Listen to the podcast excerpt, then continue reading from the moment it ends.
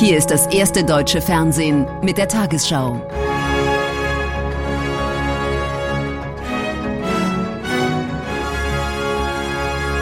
Heute im Studio Susanne Daubner. Guten Abend, meine Damen und Herren. Ich begrüße Sie zur Tagesschau. Nach tödlichen Schüssen auf zwei junge Polizeibeamte in Rheinland-Pfalz sind am Abend zwei Tatverdächtige festgenommen worden.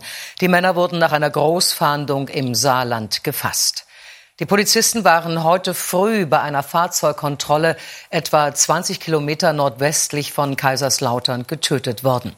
Die Tat ereignete sich auf einer Kreisstraße zwischen Mayweiler Hof und Ulmit. Die Hintergründe sind noch unklar. Ministerpräsidentin Dreyer sprach den Angehörigen ihr Beileid aus und ordnete Trauerbeflackung im Land an. Zwei Tatverdächtige sind gefasst. Einer hat sich gestellt, die Polizei hat ihn in seinem Wohnhaus im Saarland festgenommen. Zuvor hatten die Ermittler öffentlich nach dem 38-Jährigen gefahndet. Der Mann soll einen Waffenschein haben und schon früher wegen Unfallflucht aufgefallen sein. Die Ermittlungen, die laufen weiterhin, auch die Fahndungsmaßnahmen, die halten wir weiter aufrecht. Ähm, wir können nicht sagen, dass das möglicherweise die zwei einzigen Verdächtigen sind, ähm, bis wir hier nicht Gewissheit haben. Also wir schließen nicht aus, dass es noch mögliche weitere Mittäter geben könnte. An dieser Kreisstraße fallen am frühen Morgen die tödlichen Schüsse. Die Polizisten können noch einen Funkruf absetzen, doch als die Verstärkung vor Ort eintrifft, ist es für die 24 Jahre alte Polizeikommissaranwärterin und ihren 29 Jahre alten Kollegen zu spät. Der getötete Beamte soll am Tatort noch mehrere Schüsse abgegeben haben. Die Waffe seiner Kollegin kam nicht zum Einsatz was dort wirklich mit aller Brutalität abgelaufen ist. Das ist nichts Normales. Das erlebt Polizei nicht bei den Kontrollen im Normalfall. Ich bin sehr erschüttert und ich bin mit meinen Gedanken bei den Angehörigen und Freunden und Freundinnen der Polizeibeamtin und des Polizeibeamten, die heute Nacht, heute Morgen bei einer Routineüberprüfung brutalst ermordet worden sind. Bundesinnenministerin Faeser spricht auf Twitter von Hinrichtung. Die rheinland-pfälzische Landesregierung ordnete nach der grausamen Tat Trauerbeflaggung an. In der Partygate-Affäre hat ein interner Untersuchungsbericht dem britischen Premier Johnson Führungsversagen und mangelndes Urteilsvermögen bescheinigt. Die Ermittlerin Gray kritisierte, einige Feiern im Amtssitz von Johnson hätten unter Corona-Beschränkungen gar nicht stattfinden dürfen. Andere seien wegen des hohen Alkoholkonsums völlig aus dem Ruder gelaufen. Der Bericht arbeitet nur einen Teil der Vorwürfe auf, weil die Polizei derzeit noch ermittelt. Johnson entschuldigte sich zwar im Parlament, lehnte aber einen Rücktritt ab. Es ist nur ein Zwischenbericht, der Boris Johnson zugeschickt wurde und dennoch hart im Urteil. Ein ernsthaftes Versagen im Herzen der Regierung habe es gegeben. Mitarbeiter hätten sich nicht an Standards im Lockdown gehalten, übermäßiger Alkoholkonsum. Das Verhalten kaum zu rechtfertigen.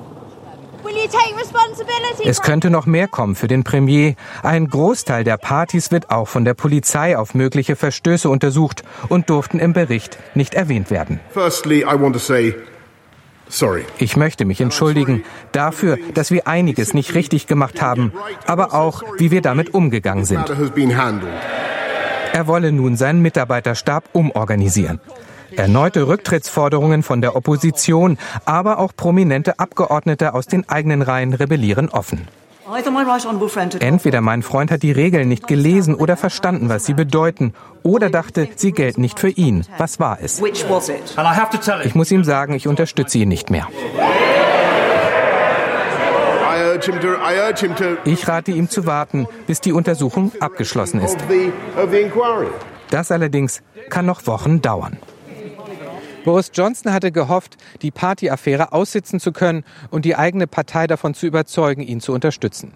Die Botschaft einiger konservativer Abgeordneter aber signalisiert ihm, er solle sich da nicht zu sicher sein. Ein Misstrauensvotum gegen ihn ist weiterhin nicht vom Tisch. Im UN-Sicherheitsrat haben sich die USA und Russland heute einen heftigen Wortwechsel über den Ukraine-Konflikt geliefert. Der russische UN-Botschafter hielt Washington vor, Hysterie zu schüren und nannte die öffentliche Beratung im obersten UN-Gremium wörtlich Megafondiplomatie. Die US-Vertreterin warnte angesichts des russischen Truppenaufmarschs vor einem gefährlichen Pfad in einen Krieg. Krisensitzung im Sicherheitsrat. Die USA wollen, dass Russland seine Ukraine-Politik erklärt. China und Russland versuchten die Aussprache im letzten Moment noch zu verhindern. Wir stimmen mit Nein. Was wir wollen, ist stille Diplomatie. Russland und China konnten sich jedoch nicht durchsetzen. US-Botschafterin Thomas Greenfield beschreibt den russischen Truppenaufmarsch als größte Mobilisierung in Europa seit Jahrzehnten. Wir werden entschlossen, schnell und vereint sein, wenn Russland weiter in die Ukraine vordringt. Aber wir glauben an einen diplomatischen Weg aus der Krise, die Russland mit seinem provozierten Truppenaufbau verursacht hat. Die USA schürten die Kriegshysterie, so der russische UN-Botschafter Nebenzia. Man rufe ja fast danach, man wolle, dass das passiert. Keine Drohung einer geplanten Invasion in die Ukraine wurde von irgendeinem russischen Politiker jemals ausgesprochen. Und wir weisen das auch jetzt und hier kategorisch zurück. Die Ukraine wiederum bestreitet jede Aggression und setzt auf Diplomatie. Die Ukraine sieht keine Alternative zu einer friedlichen Lösung des Konflikts und die Wiederherstellung der territorialen Integrität. Einen Krieg zu verhindern, das ist die Kernaufgabe der Vereinten Nationen. Russland hat heute hier auf dieser Weltbühne versichert, es plane keine Invasion der Ukraine. An diesen Worten wird das Land künftig gemessen werden. Der Ukraine-Konflikt stand heute auch im Fokus von Beratungen der SPD-Spitze. Dabei ging es darum, die Positionen gegenüber beiden Konfliktparteien zu klären. Die SPD war zuletzt wiederholt kritisiert worden, weil sie Rüstungslieferungen an die Ukraine ablehnt. Auch eine gemeinsame Haltung zum Umgang mit Russland sollte abgesteckt werden. Betont lässig, als letzter kommt der SPD-Generalsekretär. Um 16 Uhr beginnt im Willy Brandt-Haus die Debatte über die aktuelle Ostpolitik. Geht die SPD zu nachsichtig mit Russland um? Nein, es gebe einen klaren Kurs, sagt der Vorsitzende danach im Gespräch mit den ARD-Tagesthemen. Das, was wir sagen, gilt für die gesamte SPD. Wir sehen, dass die Eskalation von Russland ausgeht. Wir sind da deutlich. Alle Optionen liegen auf dem Tisch. Sollte Russland die territoriale Integrität der Ukraine angreifen, Ex-Kanzler Schröder hier bei einem Auftritt für die russische Nord Stream AG ist nicht nur wegen des möglichen Endes der Gaspipeline besorgt. Putin-Freund Schröder kritisiert auch die deutliche Ansage der SPD-Parteispitze. Es besteht ja kaum ein Tag, an dem nicht irgendein Politiker aus dem Deutschen Bundestag eine Drohung an Russland sendet. Wohin soll das eigentlich führen? Der Altkanzler soll in der Russlandpolitik noch wesentlichen Einfluss in der SPD haben. Bundeskanzler Scholz fehle die Entschlossenheit, dem entgegenzutreten, kritisiert die Union. Ich äh, stelle fest, dass äh, sein Vorvorgänger in den letzten Tagen häufiger offensichtlich in Berlin war.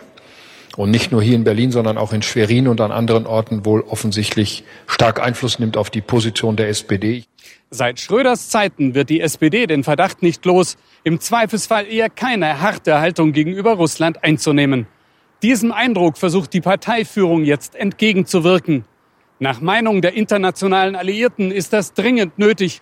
Bei ihnen wachsen mittlerweile die Zweifel an Deutschlands Haltung in der Ukraine-Krise. Friedrich Merz ist als CDU-Vorsitzender nun auch offiziell im Amt. Seine Wahl auf dem Online-Parteitag vor neun Tagen wurde durch ein Votum per Brief bestätigt, gemäß den rechtlichen Vorgaben. Wie die CDU heute mitteilte, stimmten 95,33 Prozent der Delegierten für Merz, etwas mehr als beim Parteitag. Da hatte das Ergebnis knapp unter 95 Prozent gelegen. In Deutschland wird weiter über Öffnungsperspektiven in der Corona-Pandemie diskutiert. Die Bundesregierung sieht die Zeit für Lockerungen aktuell noch nicht gekommen, weil die Zahlen weiter stark steigen. Zugleich räumte ein Regierungssprecher ein, das zuletzt von Kanzler Scholz ausgegebene Impfziel werde deutlich verfehlt. Nicht einmal zwei Drittel der angepeilten 30 Millionen Dosen seien zwischen Weihnachten und Ende Januar verabreicht worden. In Querfurt wird der mehr als 4500 Corona-Toten in Sachsen-Anhalt gedacht, mit ebenso vielen Kerzen. Doch mittlerweile scheint sich deutschlandweit die Lage in vielen Krankenhäusern zu entspannen.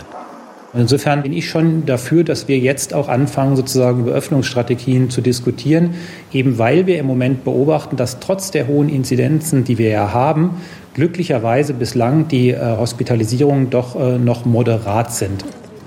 Soll etwa die 2G-Regel im Einzelhandel aufgehoben werden? Bremens Bürgermeister hält das für denkbar. Ohnehin müsse es hier eine bundesweit einheitliche Regel geben. Da muss man darüber diskutieren, dass das die FFP2-Maskenpflicht im Einzelhandel ist, aber vielleicht nicht mehr die 2G-Regelung im Einzelhandel, die ja ohnehin nur noch in einigen Ländern gilt. Der Einzelhandel findet die Diskussion überfällig, eine Maskenpflicht reiche aus. Das ist eine Maßnahme, die offensichtlich uns sehr schützt und andere schützt und insofern viel wirksamer, verhältnismäßiger und damit natürlich auch richtiger als eine 2G-Regel. Noch sei die Zeit für Lockerungen nicht reif, heißt es dagegen von der Bundesregierung. Jeden Tag haben wir neue Rekordwerte bei den Inzidenzen. Und insofern würde ich im Augenblick davor warnen, zu frühzeitig ähm, zu glauben, es ist schon vorbei. Wer auf ein Ende von 2G beim Shoppen hofft, muss sich wohl mindestens bis zum 16. Februar gedulden. Dann entscheiden Bund und Länder wahrscheinlich über die nächsten Corona-Maßnahmen. Und hier die Zahlen zur Infektionslage. 78.318 neue Corona-Fälle wurden dem Robert-Koch-Institut binnen 24 Stunden gemeldet. Fast 15.000 mehr als vor einer Woche. Die Sieben-Tage-Inzidenz erreicht mit 1.176,8 bundesweit einen neuen Höchstwert. Mehr Daten etwa zur Lage in den Kliniken finden Sie auf tagesschau.de. Die Sozialistische Partei von Portugals Premierminister Costa hat die vorgezogene Parlamentswahl überraschend deutlich gewonnen. Sie sicherte sich mindestens 117 von 230 Sitzen und errang damit die absolute Mehrheit. Zweitstärkste Kraft wurde die Sozialdemokratische Partei vor der rechtspopulistischen Chega-Partei, die deutlich Stimmen hinzugewinnen konnte. Die bisherige Minderheitsregierung von Premier Costa war im Herbst wegen eines Haushaltsstreits zerbrochen. Die Titelseiten lassen keinen Zweifel. Es ist die absolute Mehrheit. Dass die Wahl so eindeutig für Antonio Costa ausgehen würde, hat viele überrascht.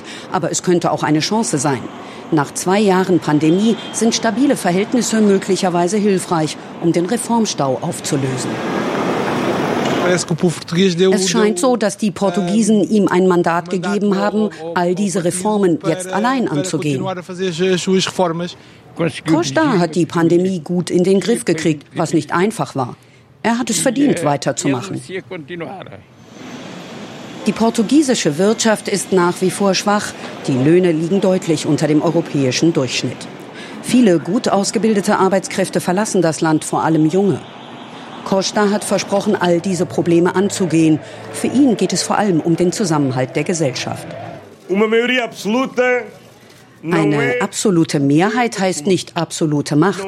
Es heißt nicht, dass man allein regiert, sondern es bedeutet, dass man eine besondere Verantwortung hat, für alle Portugiesen und mit allen Portugiesen zu regieren. Der große Verlierer der Wahl, der liberal-konservative Rui Rio. Er hatte gehofft, Costa ablösen zu können, wurde am Ende aber nur Zweiter. Als drittstärkste Kraft ging die rechtsextreme Partei Chega durchs Ziel.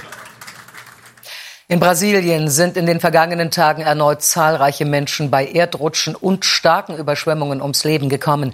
Die Regierung des Bundesstaates Sao Paulo meldete 19 Tote, unter ihnen sieben Kinder.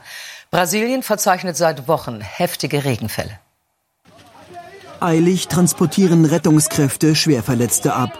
Sie hatten Glück und haben den Erdrutsch überlebt, der ihre Häuser zerstört hat. Die einfachen Ziegelsteinkonstruktionen waren an einem steilen Hang gebaut.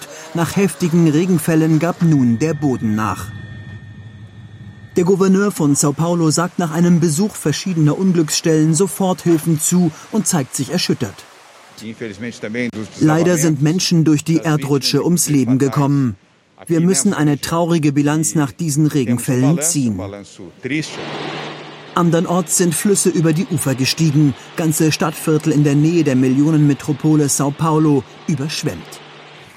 Straßen und Zugtrassen nicht mehr befahrbar.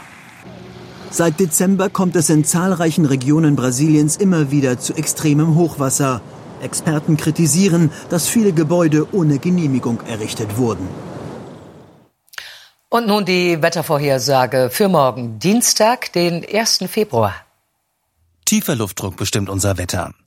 In der Nacht Niederschläge hauptsächlich im Süden und Südosten, vor allem an den Alpen und im Schwarzwald ergiebige Schneemengen. Am Tag ist es windig bis stürmisch, im Westen und Norden Regen, im Süden und Osten oft Schnee, auch am Tag im Bergland teilweise viel Neuschnee. In der Nacht plus vier bis minus vier Grad, am Tag minus ein Grad beispielsweise im Bayerischen Wald, im Rheinland bis zehn Grad. Am Mittwoch Schauer an den Alpen sowie am Erzgebirge noch anhaltender Schneefall, im Norden Lichtblicke, windig ist es vor allem im Norden und Osten. Am Donnerstag Wolkenverhang und gebietsweise Regen, südlich der Donau teilweise freundlich. Am Freitag gibt es hinter einem Regenband wieder öfter Schneeschauer. Um 22.15 Uhr fragt Ingo Zamperoni in den Tagesthemen SPD-Chef Lars Klingbeil, wie hält es die SPD mit Putin und Russland? Und die neue Lockerheit Deutschlands Nachbarn lassen Corona-Schranken fallen. Ich wünsche Ihnen einen guten Abend.